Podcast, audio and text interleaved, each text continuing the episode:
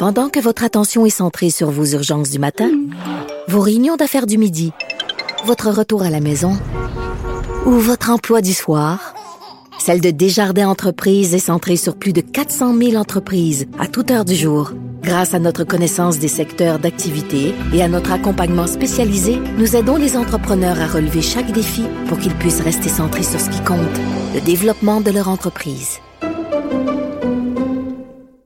Alors, Andrew Scheer qui a complété euh, aujourd'hui son, son équipe avec les nominations, le cabinet fantôme euh, et euh, celui qui va faire face. Ça a été peut-être un des ministères les plus suivis lorsque M. Trudeau a formé euh, son Conseil des ministres, les affaires intergouvernementales canadiennes, à cause de la crise de l'unité canadienne qu'on a confiée à Christopher Freeland. Ben, euh, c'est Gérard Deltel, c'est un Québécois, qui va faire face à Mme Freeland sur cette question, qui va être le critique. il est avec nous. Gérard Deltel, bonjour. Bonjour, M. Dumont. Euh, Est-ce que vous prenez ça comme un, un, honneur, un défi? Comment vous voyez ça, ce, ce dossier qui n'était pas si important dans le passé, mais là, qui, avec la crise, devient central? Là? Absolument, vous avez tout à fait raison, M. Dubon. Je vais être bien honnête avec vous. ça fait quatre ans que je suis au fédéral. Bon, j'ai des dossiers euh, éminemment économiques, que ce soit l'emploi, Conseil du Trésor, les finances. Alors, j'avais dit à qui voulait l'entendre que si je pouvais changer de champ d'intérêt, ça ferait mon affaire parce que c'est bien beau, c'est des gros dossiers, mais en même temps, c'est le fun de voir des, de connaître d'autres secteurs. Et puis bon, ben, j'avais manifesté mon intérêt pour bien différentes choses. Puis finalement, le chef m'a confié euh, ce grand dossier. Puis euh, moi, personnellement, c'est sûr que ça m'anime énormément. Je suis très fier d'être Canadien.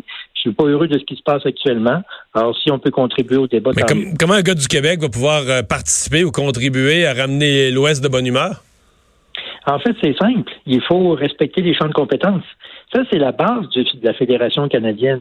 C'est des provinces qui se sont donné la main pour créer un État central il y, a, il y a 150 ans, et non un État central qui a créé des provinces, un peu comme les villes sont des créatures de la province.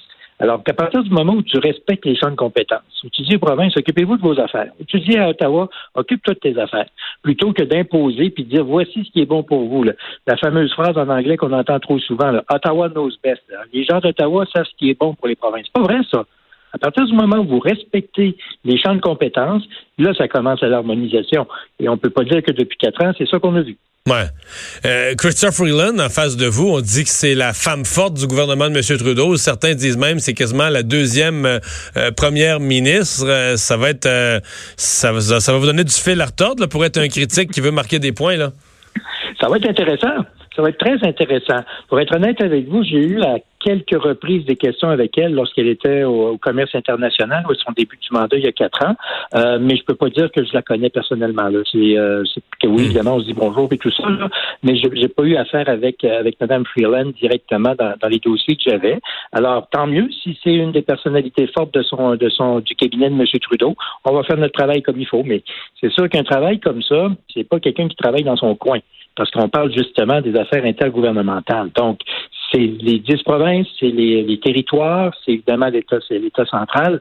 Donc, il y a plein de facteurs qu'il faut prendre en compte et plein de facteurs à conjuguer correctement.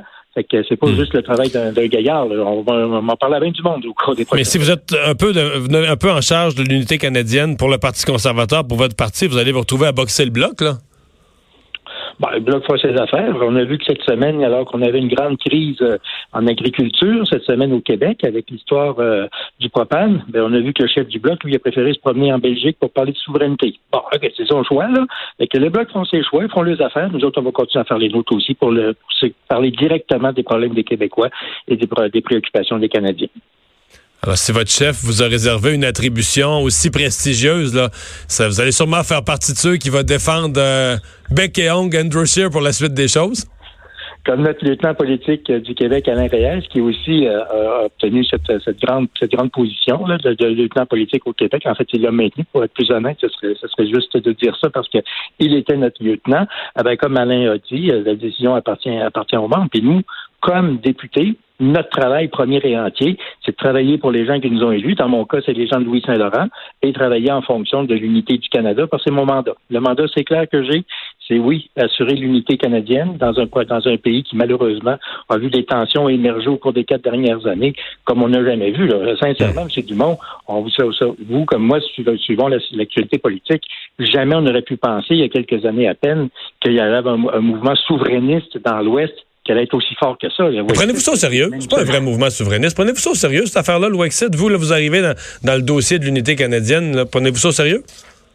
Ben, il n'y a rien, de, y a rien de farfelu dans cette histoire-là c'est des gens qui sont préoccupés par ça. Leur solution n'est vraiment, mais alors là, vraiment pas la bonne. Puis dès qu'on commence à argumenter ou à expliquer un peu la réalité, euh, les gens comprennent que, voyons, ça n'a pas de bon sens, cette histoire-là, tu sais, parce que le problème, c'est quoi? C'est qu'ils sont pas capables de vendre le pétrole à l'étranger.